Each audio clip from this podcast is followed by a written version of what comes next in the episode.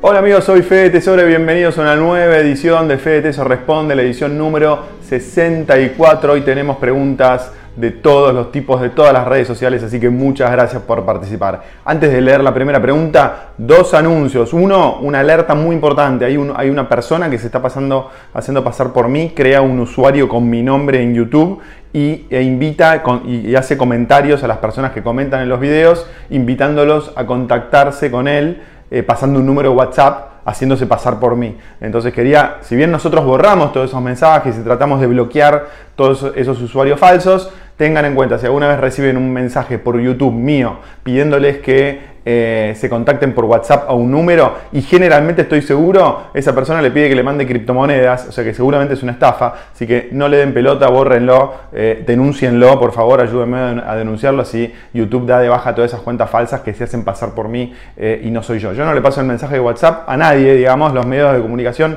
míos los conocen, son las redes sociales, mi mail, etcétera, pero no por WhatsApp. Así que esa es la primera alerta muy importante que les quería hacer. Igual nosotros borramos todos los comentarios, pero bueno, a veces lo hacen a las 2, 3 de la mañana y es imposible estar contestando o borrando esa hora. Ese primer anuncio. Segundo anuncio, gracias a todos los que compraron mi libro, Argentina Potencia, muy contento con el, con el lanzamiento que hicimos el lunes pasado. Eh, aquellos que les interesa el libro y no lo compraron, voy a dejar el link abajo en la descripción del video, más que invitados a comprarlo o en la edición digital. Si están en Argentina lo pueden eh, comprar en la, en la versión impresa, lo mandamos a todo el país, o la versión digital, aquellos que están en Argentina y prefieren leer en digital o están en el resto del mundo. Así que muchas gracias. Ahora sí, voy a leer la primera pregunta que dice Lucas, hola Fede, una pregunta, quiero invertir en fondos comunes de inversión en dólares en Galileo, tengo 3 mil dólares.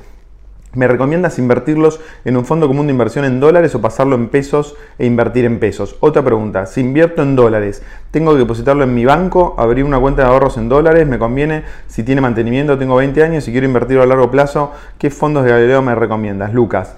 Lucas, bueno, muy buena pregunta. Yo te diría que si es a largo plazo, si estás invirtiendo a largo plazo, si tenés 20 años y estás invirtiendo a largo plazo, eh, definitivamente no te conviene invertir en pesos. Puedes hacer un buen retorno tal vez invirtiendo en pesos si el gobierno argentino logra mantener el tipo de cambio estable o bajando durante los próximos meses, pero no, no, no es muy sustentable esto y si analizás la historia de Argentina, siempre aquel que invierte en pesos siempre termina perdiendo, por eso invertir en dólares ante todo. ¿Y qué hacer con los dólares? Ten en cuenta que el fondo de Galileo Event Driven es un fondo de bonos. Si estás invirtiendo a largo plazo, yo no te recomiendo invertir en bonos, te recomiendo invertir en acciones y en criptomonedas que tienen mucho más potencial de crecimiento a largo plazo. De los 3.000 tal, vez podés invertir 1.000 en el, en el fondo de Galileo y Vendriven, que es muy bueno, pero es de bonos. Los otros 1.000 trataría de abrir una cuenta en un exchange y comprar criptomonedas.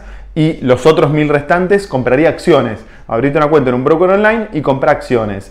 Eh, lo de la caja de ahorro en dólares sí lo vas a necesitar. Hay muchos bancos que no te cobran nada. Brubank, hay muchos bancos digitales que podés abrir una, caja de ahorro en pesos o en dólares y no te cobran casi nada. Así que averigua esas opciones digitales que para comenzar me parece que son muy buenas. Vamos con la segunda pregunta. Esteban dice, cuando la bolsa caiga, ¿tenés una idea de qué puede llegar a pasar con el precio del Bitcoin? No como consejo financiero, sino como opinión. Esteban, sí, tengo una idea muy clara de qué va a pasar con el precio del Bitcoin cuando la, bolsa eh, caiga. Y la, y la, respuesta es que va a bajar y va a bajar muy fuerte.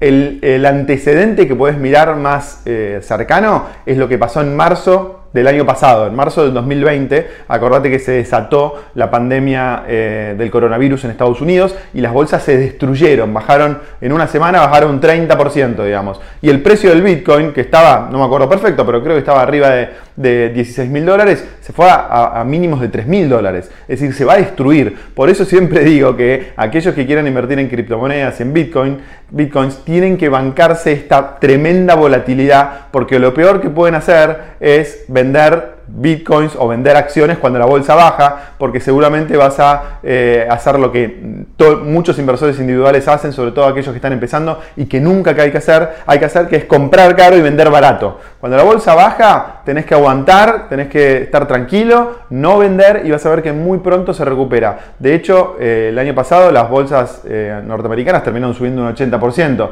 pero para eso no tenías que haber vendido en marzo y lo mismo con las criptomonedas, aumentaron más de un 200%, pero si vendías en marzo asustado, no ibas a, poder eh, tener toda esa ganancia. Entonces, van a bajar y es clave que sos inversor, si sos inversor de largo plazo, tenés que tratar de no vender. Tercera pregunta, Gustavo, pregunta corta, dice, ¿qué onda Ripio? Bueno, Ripio es uno de los exchanges más grandes de América Latina y los más antiguos, y de hecho, em, eh, la semana que viene voy a publicar una entrevista que le hice al fundador y CEO de, Ripio, Sebastián Serrano, que es un precursor del mundo de las criptomonedas este, en la Argentina y América Latina, y tuvimos una charla muy, muy interesante. La semana que viene prometo publicarla, así que prepárate y vas a tener una idea un poquito mejor de qué onda Ripio.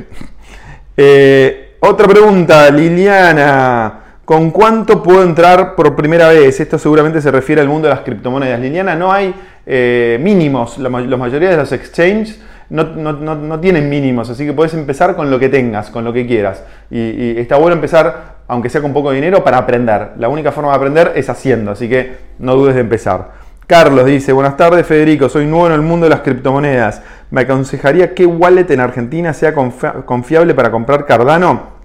Carlos, eh, en realidad necesitas un exchange eh, para comprar eh, Cardano o cualquier criptomoneda. No todas las exchanges más importantes tienen acceso a otras criptomonedas además de Bitcoin y Ethereum. Así que lo que puedes hacer es comprar Bitcoin en algunos de los exchanges más importantes. Acordate que hay una página que es bitcoinario.com donde hay una comparación de los precios que cobran los principales exchanges de Argentina, de América Latina para comprar Bitcoin. Y una vez que tenés Bitcoin, puedes transferir el Bitcoin al Cardano mucho más fácil. Lo puedes, si, no, si en el exchange que elegiste no tenés la posibilidad de comprar Cardano, lo puedes hacer en Binance. Transferís tus, Bitcoins de la exchange argentina a Binance, es una empresa global, y desde Binance compras. Es muy, muy fácil. Hola Fede, buenas noches. Una consulta. ¿Qué libros me recomiendas para estudiar historia argentina? Me gustó mucho el último video. Bueno, hay un montón de opciones. Yo te puedo decir lo último que estuve leyendo. Lo último que estuve leyendo son los libros em, de Emilio Campo, librazos espectaculares. Así que eh, te, te recomiendo los libros, tiene varios.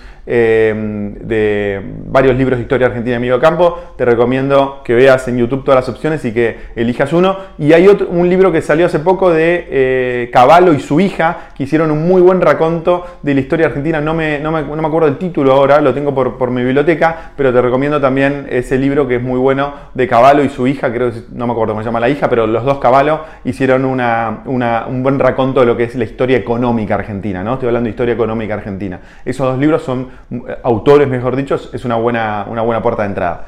Vamos con la última pregunta. Virginia dice, buen día. Quisiera consultar con respecto a los monotributistas si es posible que operen con criptomonedas y además consultar el tema de que han solicitado crédito a tasa cero o ingreso familiar de emergencia. ¿Puedo operar con criptomonedas? Virginia, sí, todo el mundo puede operar con criptomonedas. El único tema es que si estás en esa situación, sos monotributista o tenés un crédito a tasa cero o recibís un aporte de emergencia del Estado, eh, no vas a poder justificar grandes montos. Entonces, porque todos los exchanges te piden que si invertís más de un determinado monto, no me acuerdo cuál es el monto, y, cada exchange tiene un monto, diferente, pero te diría más de 50 mil pesos, vas a tener que eh, justificar el origen de los fondos. Entonces, todo lo que puedas justificar, no va a haber ningún problema. Pero si ya querés invertir montos mucho más grandes y no podés justificarlos, ahí sí vas a tener un problema. Bueno, muchas gracias por estar del otro lado. Recuerden poner todas las preguntas que tengan en los videos acá en YouTube, así puedo alimentar de preguntas este segmento. Muchas gracias por estar del otro lado. Suscríbete al canal si no lo hiciste, ponle me gusta, compartilo, comprar el libro en la descripción, está acá abajo. Y la semana que viene nos encontramos con más Fede Teso Show, con más Fede Teso Responde y voy a empezar las entrevistas. Tengo una muy buena entrevista que acabo de grabar con Sebastián Serrano, que es el fundador y CEO de Ripio semana que viene online. Te mando un abrazo grande y nos vemos pronto. Chau.